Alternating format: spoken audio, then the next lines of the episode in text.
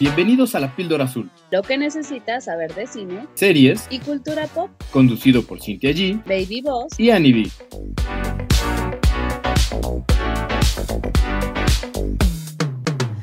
Bienvenidos a otro episodio de La Píldora Azul. Yo soy Cintia G y como cada semana está conmigo Annie B y David. ¿Cómo está, Baby Boss? ¿Cómo estás, Annie?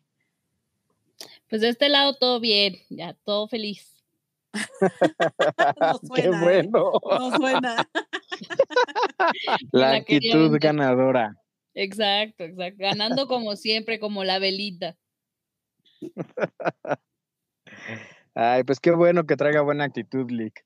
Y uno, pues aquí tratando de tener buena actitud, pero pues luego la tecnología no ayuda, así que. mm, Ojalá me Mm. entiendan un poco más. Yo espero que de esto, hoy, ustedes dos tengan más, más comprensión de mí y de mis estados de ánimo y de mi de humor, porque a veces de veras hay cosas, no soy yo, no soy yo, de veras.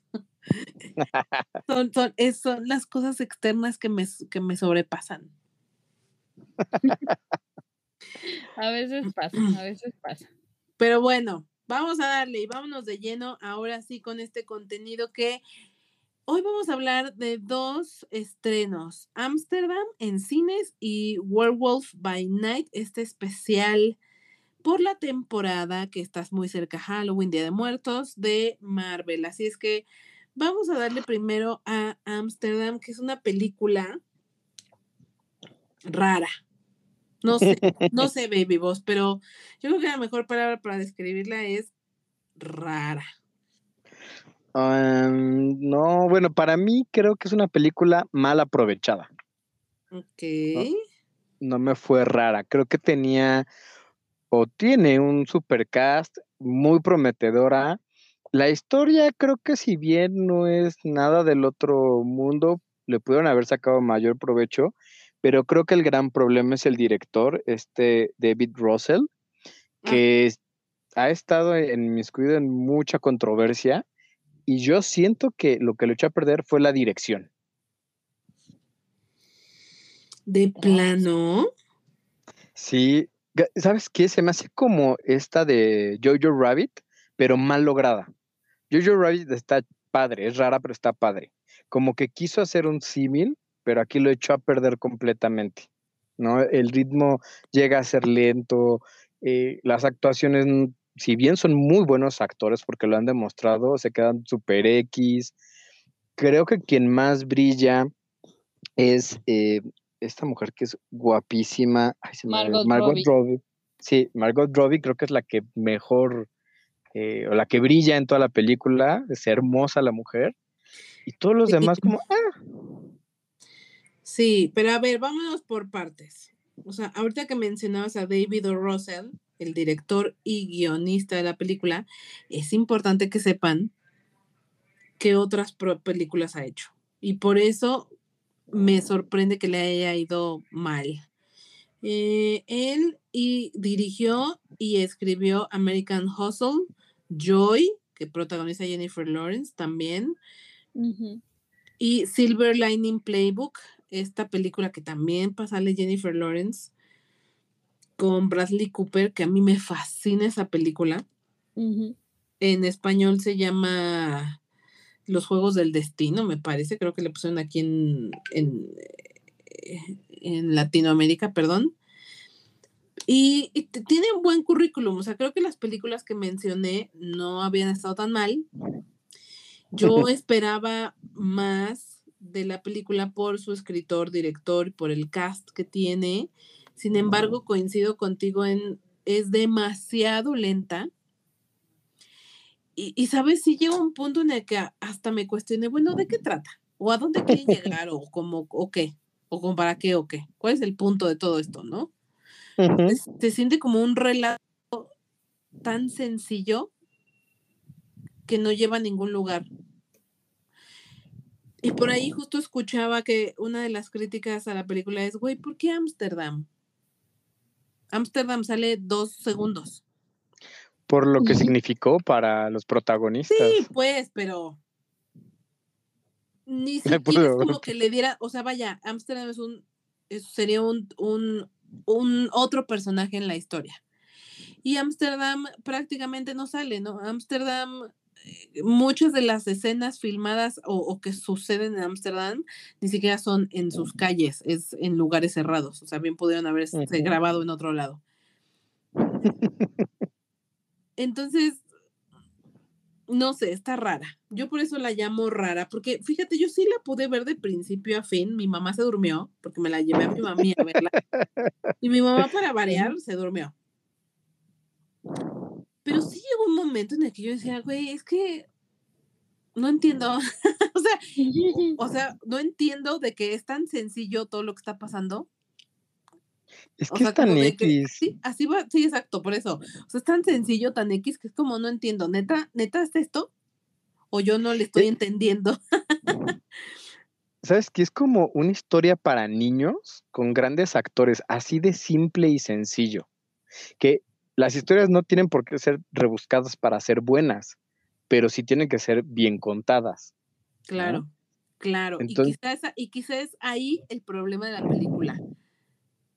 No que sea sencilla su trama, sino que no está bien contada. O sea, pudieron haber hecho ciertas modificaciones para que fuera como mucho más ágil, mucho más entretenida, que te enganchara. Yo sí cabeceé como tres, cuatro veces, sin problema. Sí, es que está densa, pero a ver, vámonos, vámonos ahora sí, siguiente parte, ¿de qué trata la película? Pues trata de la relación de tres amigos. Bueno, de, de- de entrada son dos, uno negro y uno blanco, que se conocen en la primera, no, en la Segunda Guerra Mundial. No, sí es en la primera. Sí, es en la primera, bueno, en la. Primera Guerra Mundial. Y después se le une una mujer que pues dejan entrever que es espía y acaban regresando a Estados Unidos donde tienen que resolver un caso de su coronel, que, porque lo asesinaron y asesinan a la hija y acaban descubriendo todo un complot de pues, una organización secreta que se quiere Ajá, del control de Estados Unidos y después del mundo, ¿no? Y es pues cómo los descubren, las peripecias bobas para descubrirlos. Ok. Aquí habría que detenerse a mencionar que este complot al que te refieres, este sí está basado en un hecho real. Eh, ya que en 1933 se denunció una conspiración para derrocar al presidente Franklin Roosevelt. Está situado por eso en la Primera Guerra Mundial, cuando él era presidente, y había por ahí una conspiración para eh, de, de- de empresas, tenía que ver más con gente de negocios, no gente política, que quería derrocar al presidente Roosevelt. Esa parte sí sucedió. Pero oh, eh, es una sátira, ¿no? De, de entrada, de- con momentos o basado en, en historia, que además este complot mm, tampoco se tiene bien documentado. O sea, se cree, se medio sabe. Entonces hay una gran laguna, ¿eh? También ahí. Bueno, encuentra su inspiración ¿eh? o lo toma como punto de partida para des- desarrollar esta historia sobre la vida. Quizás si le escarbamos un poquito, creo que trata de mostrarnos o tener algunas reflexiones sobre la vida, sobre la amistad, sobre el amor, sobre una época tan complicada como la Primera Guerra Mundial. Porque, ¿sabes? Como que el problema justo es que creo que de repente toca demasiados temas. O sea, por ejemplo, en algún momento hacen mención de cómo una persona eh, de tez blanca, aria, puede ser amigo de una de tez morena, jaro, o como morocha, eh, negra, ¿no? Entonces, por ahí hacen como esa crítica de, güey, ¿cómo? Pero también luego la crítica de cómo una mujer de, de, de, de alcurnia, de, de cuna, puede tener una relación amorosa con esta persona de tez morena, ¿no? O negra. Y, y de repente como también este, un, un pequeño guiño al mundo patriarcal, a- al, al, al mundo dominado por hombres. Y- pero todo se queda como en guiños, pues. O sea, un guiño de esto, No. un guiño de otro, y nada lo profundizan.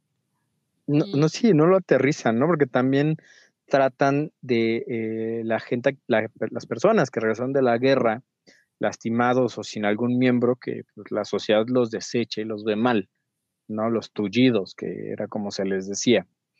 Y, y sí, no aterrizan nada, o sea, ni siquiera el amor o la amistad entre ellos. Sí, qui- quizá la historia que más me llamaba la atención de todo lo que estaba sucediendo es la de mm, Christian Bale, que es este, eh, de, de la, de los amigos, Christian Bale es el que es de eh, tez blanca o ario, y John David Washington es Harold, el que es, de, el que es morocho, y Margot Robbie es Valerie, ¿no? La amiga que está entre ellos. Ellos dos, como, di- como bien decía, se conocen en el ejército. Él es médico, le- él es médico de profesión antes de irse al ejército. Y el personaje de David Washington, al regresar de la guerra, se convierte en abogado, ¿no? Entonces se conocen durante la guerra, hacen muy buena amistad. También ahí, ah, al Bueno, final. ha- ¿eh? hacen una amistad eh, atropellada, ¿no? Porque nadie quiere estar en, el ejército de Estados Unidos. Los blancos no quieren estar con los negros porque creen que no tienen las capacidades y los van a matar más fácil. Y entonces el coronel, que tiene una visión pues, más amplia, donde no le importa eh, el color de tez, les pone a este capitán, que es este médico, porque es como que, entre que es el único medio abierto, pero se lo imponen, y se acaban haciendo amigos pues por las circunstancias, ¿no? El morocho le pide al médico que no los deje morir porque como eran gente de color, les daban un balazo y ahí los dejaban que se desangraran, no los atendían, ni siquiera los médicos. Entonces le piden que pues no los va a dejar morir así y ellos a su vez le dan a cambio que lo van a proteger, que no lo van a dejar ahí solo, ¿no? Entonces, bueno, pues así se crea la amistad y después se vuelve pues muy, muy fuerte. Me parece que es como por conveniencia, porque de hecho el acuerdo es yo voy a, yo te voy a cuidar y tú me vas a cuidar a mí, ¿no? Es, sí. es como un intercambio justo y por conveniencia que, desecade- que, de- que termina en una amistad entrañable y que a esta dupla se suma una tercera persona que es Margot Robbie, que es una enfermera que termina curándolos a los dos eh, en un hospital en Francia. Ah, porque ca- cabe destacar que es- eso también es un hecho real. Los gringos, como no querían a los negros, bueno, a las personas de color, les daban eh, uniformes de otros ejércitos. Entonces, a ellos, a los morochos, les dieron uniformes del ejército francés. Entonces, cuando son heridos, los llevan a los hospitales franceses. Y es por eso que acaban ahí, en una clínica. Correcto. Y todo esto termina, o sea, su- sus aventuras, que debe de ser terrible vivir una guerra, todo lo que viven en la guerra los lleva a Ámsterdam, como que eh, fue este punto intermedio entre regresar de la guerra a la vida real, como un paso antes de, y como este lugar en el que ellos entiendo que fueron felices, que fueron Eh, ellos mismos libres, felices, plenos, no sé. Sí, de, de hecho se escapan de la clínica porque igual ahí sufren racismo, menor que con los gringos, pero sufren. Y como ya se habían enamorado, eh, este Washington y esta Margot Robbie, se van a Amsterdam y se jalan a Bale, al personaje de Bale, y es por eso que llegan ahí, porque además como ella es espía y ahí les brinda información a los británicos y a los gringos como que es la parte neutral y la parte más avanzada de mayor tolerancia en el mundo en ese momento. Ok. Me gusta la el tema de la neutralidad. Pero eh, justamente Christian Bale, y por eso a eso iba con, que es la historia que más me atrapó, él antes de irse a la guerra ya estaba casado, como con una, como de una familia adinerada, se casó con la hija de una familia adinerada, y, y, entiendo porque el mismo personaje lo dice que la familia lo orilló, prácticamente lo obligó a enlistarse en la guerra para deshacerse de él. O sea, yo creo que con, con el deseo de que no regresara. Pues e, entre eso y que vestía a la familia, ¿no? Eran mucho del qué dirán. Entonces, un héroe de la guerra, un militar, no, va, le va a caer muy bien al nombre y pues, por eso lo orillan también.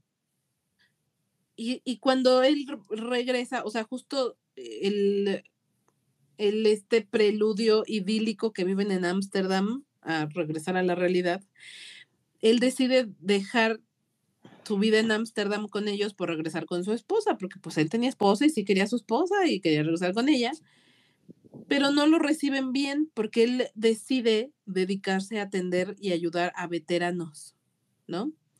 Entonces él desarrolla diferentes o está como probando diferentes drogas para ayudarles con el dolor, y les hace como unos prostéticos faciales, específicamente faciales, para que los que tienen heridas severas en el rostro puedan usarlos y no se sientan tan señalados, por decirlo, o, tan diferentes, tan marcados. Tan rechazados. A la familia, pues no le parece, no le parece lo más mínimo que él se dedique a tratar veteranos, entonces lo corren. Porque también él está lastimado de la cara. De ahí viene toda la parte prostética. Y lo chistoso es que lo corren, pero él nunca se separa de su esposa, o sea, siguen casados, pues. Y entonces él sigue buscando a su esposa y, queriendo como, no sé si ganársela, convencerla o demás. Y luego ella termina desarrollando como una, como un fetiche a, las cicatrices que él le quedaron de la guerra, o sea, las cicatrices físicas que a él por supuesto que no le gusta, como este fetiche extraño que ella tiene, porque es una relación tóxica, güey, o sea, ella no, ella no quiere estar con él, pero a la vez no lo deja y ella, él igual siento, o sea, él sabe que no es ahí, pero tampoco se puede ir, y está como raro, y, y creo que a lo largo de la película, al final él termina por entender que no es ahí. Es que, a ver, yo, yo creo que ella sí quiere estar con él, pero le pesa muchísimo el qué dirán de la familia. Y como es de alcurnia o es de, pues, de la gente adinerada en ese momento, eh, pues no le permiten estar con él. Y entonces sí desarrolla este fetiche que hasta lo insulta, ¿no? Le, casi le dice que es Quasimodo, pero que al mismo tiempo le excita verlo. Y el otro, pues que se deja. Ajá. Una cosa bien rara, Andy, pero bien rara. Muy extraña. Es que, híjole, yo me queda la duda porque a mí esta película me llamaba muchísimo la atención. De verdad que tenía muchas ganas de verla y por cualquier cosa ya no la pude ver antes de esta reseña. Pero ni siquiera con el cast se salva la película. No. No, yo no la volvería a ver.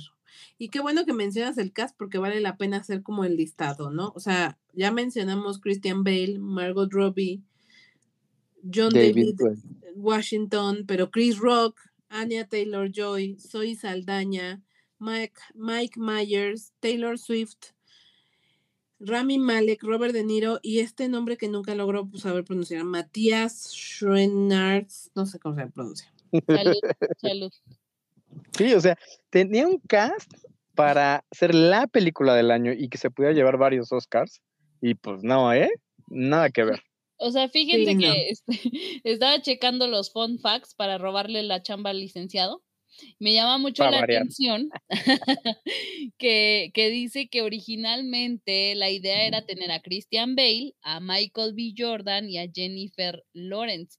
No, no sé si de todas maneras eso hubiera hecho diferencia o el problema simplemente es el director, porque ya ven que ha estado envuelto en mucha polémica, mucha. Yo creo que el problema es el director, porque ellos, el cast, ha demostrado en otros trabajos que son muy buenos y no lo hacen mal pero no lo hacen excelente, no al nivel al que estamos acostumbrados. Y no solo son las actuaciones, sino el ritmo de, la película, porque además en la fotografía está Lubeski, el Chivo mm. que la fotografía es muy bonita, está muy bien hecha, pero ya el producto final yo sí creo que es tema del director, que no supo dirigirlos. O será su malvibrosidad, amigo, porque está bien fuerte. Miren, fíjense, para los que no sepan, ahí les va bien rapidísimo. Este hombre ha tenido innumerables acusaciones de que de mal comportamiento, de que insultos, de que si abuso, o sea, eh, eh, ¿sabes qué? Me da mucho la impresión que es de estas personas, de estos hombres, porque no es que yo les quiera atacar, pero hay muchos hombres que por ser hombres y por estar en un puesto de mando, sienten que tienen la autoridad para tratarte como perro, como perro callejero. Entonces te gritan, te hablan, te hacen, o sea, se sienten hasta con el poder de, de, de, hasta voltearte un cachetadón o algo así, ¿no? Entonces, esto, esto de las quejas viene de hace años. Incluso se habla que el hombre eh, abusó a su sobrina, o sea, a su misma sobrina y, a mí no me hace sentido que esta persona siga haciendo películas y siga estando posicionado y que siga trabajando con gente de esta talla con todos los problemas que ha habido alrededor de su nombre. O sea, no, no, te digo, no sé si es su malvibrosidad, ya de verdad ya está este, apestado en Hollywood, no, no sé. Pues yo creo que es un poco de todo, ¿no? Y lamentablemente lo que nos estamos dando cuenta es que siempre ha sido así Hollywood, solo que ahora se está sabiendo, o por muchos años ha sido así, lamentablemente. Entonces yo creo que es un conjunto de todo, o sea, es karma. Pues sí, mano, ha de ser karma y pésimo karma, porque resulta que la recaudación va mal, o sea, pero va mal, es poco, amiguitos. El presupuesto con el que inició esta película, pues fue por ahí de 80 millones de dólares y hasta ahora ha recaudado más o menos 10. Órale. Estamos hablando de pérdidas grandes. no va a salir ni para pagarles, fíjate. pues sí. Sí, es una película que yo también no la repetiría, no iría al cine. Si tienen ganas de verla por streaming, porque es la gran decepción. Tras. Totalmente de acuerdo. O sea, al final son como varias historias eh, que, que, mm, que, conviven en una, en, que, que, que, se, que están bajo el paraguas de una grande, que es esta como conspiración en la que ellos terminan envueltos por, por circunstancialmente, pues. Pero al final te digo, es una embarrada de todo, una embarrada de esto, una embarrada de aquello. Siento que no termina de, de, de, de cuajar, de cerrar bien la idea. Está, como lo dijimos al inicio, mal contada, mal, mal narrada. Creo que, creo que el problema no es en sí que sea sencilla, sino que cómo la bajaron al guion es, no sé, o sea, no, termina por no ser entretenida, sino que te termina siendo demasiado aburrida. O sea, yo no me dormí, no cabeceé, pero sí fue como que carajos, o sea, ¿cómo puede ser que tanto talento, tanta gente famosa de Hollywood y gente talentosa y, no me esté provocando nada, o sea, nada. A lo mejor no me dio sueño, pero tampoco me entretuvo, tampoco me gustó, tampoco la disfruté en lo más mínimo. No, no, no te podré decir en este momento algo que valga la pena rescatar, salvo dos cosas. Eh, por un lado, definitivamente Margot Robbie es un imán. O sea, es imposible no verla, como, como verla de disfrutarla. Es realmente bellísima y es espectacular. Y aunque no creo que sea una super mega actriz, creo que cumple y lo hace bastante bien. Y la cinematografía, la fotografía. O sea, creo que eh, Lubensky, que es el fotógrafo de esta película, lo hace bastante, bastante bien. O sea, se nota que visualmente es muy bonita, todo está muy mm, estéticamente muy lindo y todo, pero mm, muy cuidado, exacto. Pero no. O sea, definitivamente es una película y, ¿sabes? De estas que en cuanto saliste se te olvidó y nunca vas a volver a pensar en ella es como ese date que tienes muchas ganas de que se dé, lo estás esperando, lo trabajas, promete ser así como la salida y no, resulta que se quedan callados, no dicen nada, no hay química, nada más no jala, o sea, así que dices, ota, dos horas de mi vida perdido a esto, no, hombre. Total, totalmente de acuerdo. Quizá la, la, otra actuación que yo destacaría sería la de Anya Taylor Joy, que ella también pareciera que en donde la pongas lo hace bastante, bastante bien. Muy comprometida en su papel, pues. ¿Qué onda con Anya, eh? Qué bárbara. Todos, ¿no? O sea, también Washington lo hace muy bien. También me gustó. A mí no me convenció. A mí no me, convenció. O sea, destacadas, destacadas para mí, Anya Taylor Joy del cast. Que valga la pena mencionar más. Podrán cumplir si tú quieres, pero no es nada destacado. Bueno. Pues sí. Total, que mal. En resumen, mal. Mal, mal, mal, mal, mal, mal, mal. mal. Muy no mal. La vean, así, no la vean. Pa' pronto. No pierdan dos horas de su tiempo. La que sí creo que vale la pena que se sienten un ratito eh, con palomitas a verla, porque además está rapidísima, dura 50 minutos, es el especial de Marvel de la temporada de Halloween, Werewolf by Night, que está protagonizada, y este, esto le va a gustar a Annie B, por nuestro queridísimo Gael García Bernal. Y la neta te voy a decir, Annie, para tu regocijo, lo hizo bastante bien. En verdad se lució. Me gustó, me gustó. Ya ven que la semana pasada hablábamos de Andor y de que no me convencía la actuación de Diego Luna. del Charolastra. Del Charolastra 1. Entonces ahora hablo del Charolastra 2 y este sí me gustó. Este sí me convenció. Creo que realmente se, se apoderó del papel, se comprometió con él y cumple bastante, bastante bien. Realmente me gustó mucho lo que hizo eh, Gael con este personaje. Ah, yo te diría que desde mi opinión, más o menos. O sea, sí actúa mejor este charolastra que el otro, definitivo. Creo que lo hace bien, nada más, porque Gael todo lo actúa igual. O sea, creo que es el único tema con él.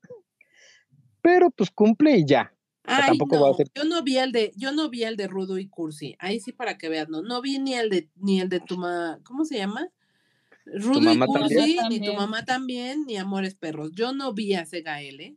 O sea, no me parece que estos tres personajes que te estoy, que te acabo de decir sean los mismos y no lo vi en esta. Perdón. No, pero, también es, diferente. pero a ver, eso tampoco hace que lo haga excelentemente bien. Yo nada más digo que cumple. Pero así que digas, ota, qué bruto, qué actuación, wow, no, solo cumple, no lo hace mal, le, le imprime un poco de, de, lo que es él, pero es que así hace todo. Así lo siento yo, al menos. A lo mejor no se va a ganar un Emmy, pero tampoco es como lo que acabas de, de describir con Ámsterdam, por ejemplo. Ah, está bien, estoy de acuerdo. Este sí está un poco más decente. Ahora, ¿de qué va Werewolf by Night? Nada más para antes de que, antes de que el antes de que el Baby Boss siga destruyendo a Gael. bueno, pues resulta que en este universo, que además no sabemos en qué momento está situado del universo cinematográfico de Marvel, no sabemos si es este universo o es otro o en qué temporalidad está no, no nos sitúan específicamente, pero en este punto de la historia existe una gema que se llama la gema de la sangre que ayuda a debilitar a los monstruos, o sea, ayuda a que los personajes como Blade, ¿no? Se me puede ocurrir, o cazadores de monstruos similares a Blade puedan usarla para debilitar monstruos y así poderlos matar. Es que Entonces, tiene, tiene como una doble función, ¿no? Porque a las criaturas, a los monstruos, los debilita. Y a los humanos los hace más fuertes, los hace prácticamente invencibles. E inmortales, eso es cierto. También la gema, de la, la gema de la sangre te da inmortalidad. Entonces, eh, investigando un poquito sobre el origen en los cómics de esta gema, llegó eh, como en la época del Neandertal, en un meteorito. Es, un es como una gema que venía en un meteorito y, la, y, le, y le llega a un, como, sí, como un Neandertal, por decirlo así. que termina siendo el famosísimo Ulises Bloodstone, que fue portador de la gema durante muchísimo tiempo y que al fallecer hereda su gema a eh, su hija, que es Elsa Bloodstone. Así pasa en los cómics. En esta versión, eh, Ulises ha fallecido, lo mató un hombre lobo, casualmente. Y entonces su viuda, Berusa, hace como una reunión y convoca a los mejores cazadores de monstruos para que, en esencia, como juegos del hambre, se peleen por la gema y el vencedor se la queda. Porque ella no quiere dársela a la hija de Ulises, que es Elsa. Y, no se la quiere dar porque se va, ¿no? Huye de la familia. Así es. Entonces, bueno, a partir de esta premisa, eh, los liberan como en una especie de laberinto que también puede recordar un poquito a Maze Runner, esta saga de esta historia de libros que ya ha tenido algunas películas. Eh, los, los son como alrededor de seis personajes, ¿no? Como seis cazadores más o menos. Y los dejan en este laberinto, siembran la gema en un monstruo que está dentro del laberinto y el primero que atrape al monstruo, mate al monstruo, se queda con la gema y además tienen la libertad de matarse entre ellos si es necesario, ¿no? Que el monstruo es la cosa, the thing. Sí, the man thing, man thing, que es un personaje también relevante en los cómics porque él es el que cuida los nexus, es el que cuida el portal Nexus.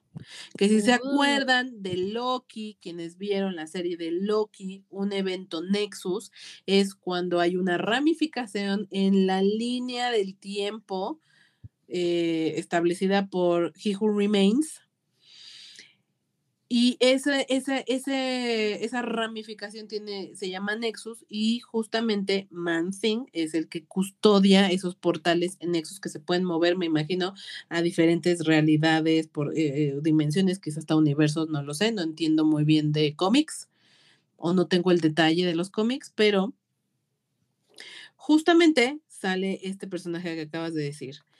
Y bueno, ya lo demás no se los quiero contar para no revelar la historia de la historia, pero el chiste es que tienen que pelearse por conseguir la gema. Y lo que sí no es una sorpresa, creo que es bastante obvio, es que eh, por circunstancias que no voy a revelar, Gael García se termina convirtiendo en un hombre lobo en plena cacería. Sí. Ok. Y se hace un desastre. Porque como saben, creo que una ley básica de los monstruos en general y en específico el hombre lobo es que cuando un hombre lobo se convierte no tiene control de sí. Entonces se vuelve como una bestia, no sabe, no reconoce a las personas, no sé, y es como de a ah, que mato todo lo que se me pone enfrente. No creo que es con una ley universal de los hombres lobo en general, ¿no? salvo, sí, salvo sus excepciones. O sea, como en muy contados casos es diferente pero normalmente es así, se vuelven unas bestias para matar. Exacto, entonces pues ya se imaginarán la masacre que se arma ahí.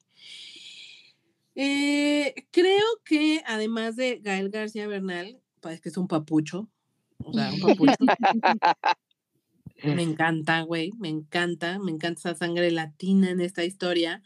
Eh, creo que, creo que este homenaje al cine negro, al cine de monstruos, estuvo bastante bien logrado e inclusive la caracterización, el maquillaje, vestuario que usa Gael García ya como hombre lobo, pues justo apela más a eso, a cómo se hacía antiguamente y que es más como un disfraz, un costume, que al CGI. A mí, si me preguntas, se me hace que se ve chafa. Y entiendo el punto, o sea, entiendo que es un homenaje y entiendo el por qué, me imagino, dice, decidieron que se viera así, pero yo hubiera ah, preferido. ¿Qué? Sí, porque así se veían. pues sí, yo sé, o sea, lo entiendo, pero güey, es un homenaje. O sea, podemos haberle puesto un poquito de la tecnología actual y meter un hombre lobo chingón. Porque es cierto que si tan solo nos remitimos a los cosplayers, o sea, hay cosplayer que con disfraces, güey, no estamos hablando de tecnología CGI, que con un cosplay pueden hacer y hay muchísimos mejores caracterizaciones de hombres lobo que la que hay guay. O sea, el disfraz a mí en lo particular no me gustó. Mira, a, mí me pasó lo mismo, o sea, lo vi, no me gustó, pero entendiendo que es un homenaje a, digo, bueno, juega, órale, va. Pero creo que si lo volvemos a ver, porque eh, platicábamos si era necesaria esta película o no, que cabe destacar que es el primer especial de Marvel, ¿no? De, este estilo. Entonces, algo que yo estoy viendo en Marvel es que están sacando muchos personajes, como en los cómics, que tienen sin fin de personajes, y si en algún momento los necesitan, los van a usar. No es necesariamente porque ya tienen un plan, sino los dejan ahí como de reserva para poder jalarlos. Y entonces estos especiales, estas series o pequeños cameos, en vez de hacer toda una película, pues hacen algo más rápido, donde se gastan menos para introducirnoslos y después poderlos tomar. Entonces, si lo vuelven a tomar, yo sí esperaría que se vea mejor. No yo también. Yo también. Oye, ¿y a ti te gustó el formato de 50 minutos? Eh, más o menos. O sea, como que no es serie, no es eh, película, no es un corto. Se queda, en medio y sí me faltó, ¿eh? O sea, me faltó historia. Como que, mm. como que a medias. Yo siento que me sobró.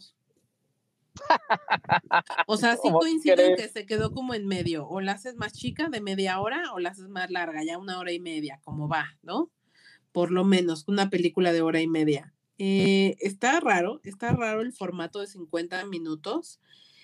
Creo que pudimos haber profundizado, ¿sabes? Es, están una embarrada de estos nuevos personajes, como dices, que no terminas de generar la suficiente empatía ni con Gael ni con Laura Donnelly, que es quien interpreta a Elsa Blonstone, que hablando de el futuro de Marvel, porque sí es cierto, también tengo la misma impresión que tú, no creo que ahorita tengan ya muy claro hacia dónde va y más bien han estado presentando nuevos personajes a lo bruto, quizá con la intención de ver cuáles pegan, cuáles no, ¿no? Cuáles, cuáles funcionan mejor que otros demás. Y, y, también por ahí leía yo una teoría conspiratoria. Bueno, ya, teorías de los fans, pues. que si, si recuerdan en los últimos em, contenidos que hemos tenido de Marvel, ha habido como muchas reliquias, ¿no? Están los anillos de Shang-Chi, está ahorita esta, esta gema, hay como varias, sí, como varias reliquias que no se ha hablado de ellas, que ¿no? Nunca se ha hablado de ellas, que puede ser que en algún momento todas se unan en algo que alguien las empiece a buscar y las quiera juntar en un solo lugar. Mm, no sé, no sé. Tampoco estoy muy segura en los cómics si hay en algún lugar eh, una trama referente a estas reliquias, o sea, que se, a que en conjunto funcionen, no lo sé. Ah, pues también está el brazalete de Kamala. Sí, y la espada que salió en Eternals al final, de Dark Knight o algo así se llama. ajá. Entonces, no sé, de repente pareciera que están sembrando esta onda de las reliquias, no sé si llevará a algún lugar, las teorías de los fans dicen que sí, que probablemente Kang el Conquistador esté buscando reunir todas estas reliquias, no lo sé, pero igual y sí, o sea, está padre la teoría, ¿no? Me llama la atención esa teoría. Sí, vamos a ir hacia Secret Wars. Chan, chan, chan, chan. Ay, es que esto ya se ve que está muy prometedor. Muy prometedor. Pero veremos. Al final, Sí, total, total. O sea, tenemos, seguimos teniendo fe en Marvel y en lo que nos pueda regalar y sorprender.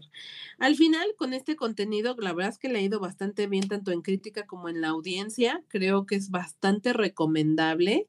Inclusive yo te diría, Ani, no es una historia de terror. Para nada me parece algo que digas, ay, no, no lo puede ver un niño chiquito como Dante. No, en absoluto. O sea, porque no, aunque tiene monstruos y aunque tiene un hombre lobo, no es algo que, de, que esté hecho para que dé miedo, o sea, no es el conjuro. Realmente no, no sé si un niño lo vería. Tal vez, mm, tal vez un niño de la edad de Dante todavía no vería este contenido, pero definitivo, o sea, lo que quiero dejar claro es que no es un contenido de terror o de miedo, porque en lo más mínimo da miedo. Así es. Ok, ok, me gusta. Esa sí la voy a ver, me la voy a echar. Pues sí, te digo, está rapidita, 50 minutos. Que por cierto, como fun fact, la palabra werewolf es una palabra alemana que después eh, se roban los ingleses y después se roban los gringos. Oh, y las dos. Oh. Como los marcianitos de Toy Story, ¿no? Oh. Nos salvamos, estamos agradecidas. El elegido. Ahí somos unos de squinkles. Pero bueno, les voy a contar otro fun fact que por aquí me encontré y nos dice que en los cómics Werewolf by Night es un héroe que utiliza los poderes que le otorga la maldición de, hombre lobo para luchar contra el crimen, a veces con la ayuda de otros miembros de los Midnight Sons como Caballero Luna. Que me imagino que es este Moon Knight, ¿no? Ajá. Sí, sí, sí. Morbius o Ghost Rider. Midnight Sons podrían ser el equipo que reúna a los personajes del universo cinematográfico de Marvel relacionados con el mundo sobrenatural y místico. Eso sí me gustaría verlo. Estoy súper dentro. Fíjate que sí. Con un nuevo Ghost Rider. Sí. también estoy de acuerdo en eso. Estamos de acuerdo, ¿verdad? Nick Cage, o sea, no. No, no, la verdad es que no. Y Dan Morbius, uh, I don't know, pero eh, al menos el Ghost Rider tiene que cambiar. Morbius está pésimo y estaría padre un cameo de Nick Cage haciendo como Ghost Rider viejito. ¿Sí? ¿Tú crees? Sí. Que cediendo la batuta, ¿no? Dejando su, moto. No, como estas realidades alternas que de repente se cruzan. ¿De multiverso? Sí, o, que están viendo como el anuncio de la película en la tele y sale, eso estaría chistoso. Ay, no sé, amigo, no sé. Ay, de veras con ustedes. yo, yo la voy a pensar, pero. No, no. Pero mira, lo de Midnight sí suena bien, sí suena bien. Bueno, está bien, juega. Vamos a dejar la petición al aire y con eso vamos a pasar a las Pildo News. Resulta que ya saben que estamos de cara al próximo Mundial de Qatar. Y pues bueno, se anunció que quienes van a abrir el espectáculo del, del Mundial van a ser Dua Lipa, Shakira, que no ha estado en un Mundial, ¿verdad? No, no la hemos visto en estas cosas, casi. No, no, para creo que lleva, Ay, ¿a quién se le ocurre? Creo que lleva más mundiales ella que su ex esposo Piqué. Atrás, con todo. Y, y por último tenemos a BTS. Entonces está variadito el tema, promete ser un buen opening. Y bueno, pues este año el giro interesante va a ser que toda la fanaticada del fútbol va a poder disfrutar del mundial sin gastar un solo peso. Resulta que la FIFA está organizando el FIFA Fan Fest y va a tener seis sedes a nivel mundial. Y la padre noticia es que México es una de esas sedes. Todo esto va a pasar en Dubai, Londres, Río de Janeiro, Sao Paulo, Seúl, y Ciudad de México. Aquí en nuestra ciudad lo van a estar pudiendo ver en la plancha del Zócalo. Van a instalar unas pantallototototas para que puedan estar ustedes viendo las retransmisiones de los, de los partidos y que los puedan disfrutar sin gastar y pues poderlos ver ahí, ser felices y jugar. Y qué bonito. Órale, eso está muy padre, me gusta. Sí, sí, sí. Me gusta, me gusta que México haya sido elegido como sede. Somos importantes, amigos, somos importantes. Sí, claro. Creo que somos el país que más derrama económica deja si su selección pasa. Entonces, por eso es que nunca falta al Mundial. Y en general, baby, porque lo mismo pasó con, el tema de Harry Potter. ¿Ves que van a hacer el baile especial? México fue una de las cuatro ciudades elegidas para participar a nivel mundial. Sí deja, el país tiene lo suyo. Y por eso es pues el turismo de las cosas que más nos sostiene. Pero bueno. Es cierto. Panem en Circus. Así es cierto. Oigan, yo les quiero contar eh, ¿Cómo que la semana pasada hablábamos de esta noticia de el robot que estaba sacando Elon Musk? Elon Musk. Elon. Elon o Elon. Eso pues. Elon. Musk. El señor Musk. Carajo. E, el, de Tesla. El de Tesla. Pues no, acaban de liberar el tráiler de una película de terror que se llama Megan, sobre una mona que es como un yo robot, así como este de Tesla, que se lo regalan como a una niña, es como su mejor amiga y de repente ya se vuelve una máquina asesina. Y me, me llamó la atención porque apenas habíamos hablado la semana pasada de esto y luego una amiga me dijo apenas, ay, esa yo la quiero ver. Le digo, güey, pero si a ti no te gustan las de terror. Me dice, no, pero pues esa como se ve más plausible por hacia dónde va la tecnología que le llamaba la atención. yo no, qué horror. o sea, no sé, a mí es de esas películas que, o por supuesto que no voy a ver.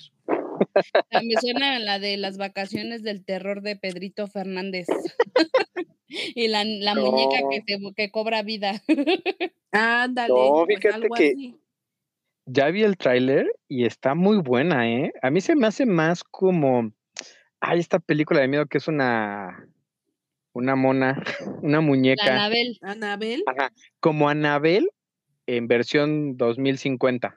Así se me hace. ¿Sabes qué va a pasar, baby? ¿Sabes qué va a pasar? Que tú la vas a ir a ver al cine y les vas a platicar a todos nuestros escuchas. Exacto. Sí, esa sin tema, ¿eh? Sin tema. O, o también, es, igual es una mezcla entre Anabel y, y Chucky, nada más que en mujer y como en 2050, pero sin problemas la va a ver esa, ¿eh? Sin problemas. Órale, va. Y ahora que estamos hablando de Don Musk, para no meternos en problemas, resulta que, que, ya están planeando un, un viaje a la Estación Espacial Internacional para filmar una película que estaría protagonizada por Tom Cruise. Y todo esto claramente es en el espacio. Y esto se va a lograr gracias a SpaceX la empresa espacial de el señor Musk. Y entonces este rollo, si se logra concretar, va a estar así, pero masivo, huge, porque Tom Cruise se convertiría en el primer civil en hacer una caminata espacial fuera de la estación espacial. O sea, no es algo sencillo. Este proyecto se huele en extremo ambicioso. Esta ya se la presentaron al director Doug Lyman, el director del caso Byrne y de señor y señora Smith. Tampoco es como que un novato. Entonces, esto, sí, mira, si se logra, va a estar choncho. O sea, por el puro hecho de que el tipo esté allá afuera en el espacio, creo que nos va a dar suficiente morbo a todos para irla a ver. Sí, además sería la primera película que se hace en el espacio y tengo entendido que la quiere producir Universal. Sí, no está, o sea, esto va a estar fuerte. Fuerte. Fuerte. Que por cierto, en otras noticias, nuestro chiquito bebé lo volvió a hacer. Eh, se corrió el GP de Japón, donde Verstappen ya se coronó como campeón de la Fórmula 1 de 2022 a cuatro carreras de que termine todo el circuito, pero esto fue gracias a lo que hizo Checo. Checo venía en tercer lugar, venía presionando al segundo lugar, que es Leclerc, que es de Ferrari, y Leclerc tenía que terminar eh, por atrás del segundo lugar, o sea, de tercero para abajo, para que Verstappen ganara. Fue una carrera atípica, porque solo dieron como 25 vueltas en media hora. Y a Checo, Verstappen iba en primer lugar, así, solito, ¿no? Porque es una bestia manejando, es buenísimo este chavo.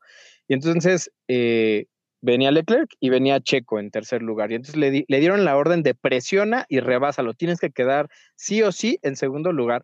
Y ahí tienen a Checo bebé dándole por todos lados. Mm, solo no se dejaba hasta que por la presión Leclerc comete un error, se sale de la pista es penalizado con cinco segundos y eso hace que Checo quede en segundo lugar. Por lo tanto, Verstappen queda en primer lugar. Es el quinto podio 1-2 en Red Bull, lo que está haciendo que esta temporada sea la mejor temporada de Red Bull en la historia. Y con esto también está marcando que Checo tiene, como decíamos hace unos programas, el nivel y que todas las críticas que le llueven por ser latino, porque en la Fórmula 1 solo quieren europeos, muy xenofóbico el asunto, pues los está callando, ¿no? Así, con hechos. Y también Red Bull ya salió a decir que va, quieren que Checo Pérez al final de la temporada quede en segundo lugar. Ahorita ya va en segundo lugar, pero Leclerc, que está en tercero, a, nivel de pilotos en general, está creo que un punto arriba Checo. Entonces ahora van a hacer todo el esfuerzo para que Checo se consagre en segundo lugar y con esto sería la primera vez en la historia de Red Bull que ganan la Copa de Constructores, la Copa de Piloto en uno y dos. Y pues con eso sería así súper guau. Tras. Oye, que por cierto, para todos los fanáticos de, del Chequito, el próximo 25 de octubre va a estar presentándose el showroom de su auto F1 RB7, esto es de Red Bull, y este carro tiene un gran significado para Checo porque ese fue, eso lo utilizó en 2011, que fue el año en el que hizo su debut en la parrilla de la Fórmula 1. Fue el, coche que, se... E, ese coche se mm, lo estaba utilizando Red Bull en 2011. No lo utilizó como tal Checo, sino cuando entra él a la Fórmula 1. Eh, mm. ese coche lo estaba manejando Vettel o Vettel y era campeón mundial. Entonces, sí es muy icónico e, e, ese, ese monoplaza que lo va a estar manejando ahora Checo en este showroom en Guadalajara. Nice. Pues está padre, ¿no? Yo creo que está chido esa. Para todos los de Guadalajara, pues espectáculo gratis, nice. y dicen que suena hermosísimo, es un B8. Pues ya nos platicarán nuestros amigos de la Perla Tapatía. Y en otras noticias, ahorita que ya estamos también oliendo a Halloween, eh, fíjense que ha salido por ahí la petición de que no se disfracen de Jeffrey Dahmer, ahora que ha estado tan de moda por esta serie que salió en, Netflix y que no va a faltar eh, quien se le haga muy cómico vestirse del hombre, pues hay una petición bastante importante en la que dicen que por respeto a las familias y a, y a todo lo que hizo esta persona, sea, que no es nada glorificable, ¿no? Pero también se abre un debate porque dicen, bueno, sí, pero hay otros personajes que también estuvieron basados en personajes reales y que son icónicos, por ejemplo, Drácula. Entonces hay un poquito de revuelo por ahí, ya ustedes tomarán su mejor decisión, pero yo estoy de acuerdo en esta parte, no es un personaje que habría que glorificar, ni hacer chistes, ni estar promoviendo más sobre él. Pero los memes están padres. no los han visto así como de, güey, acaba de entrar un chavo a mi trabajo, se ve buena onda. una foto del Dahmer, güey, o una persona que se parece porque tiene el cabello rubio y con lentes, ¿no? no, ¿sabes cuál yo aplicaría? Eh, así el meme donde está junto a la tele y ya te dije que vamos a ver las ocho películas de Harry Potter.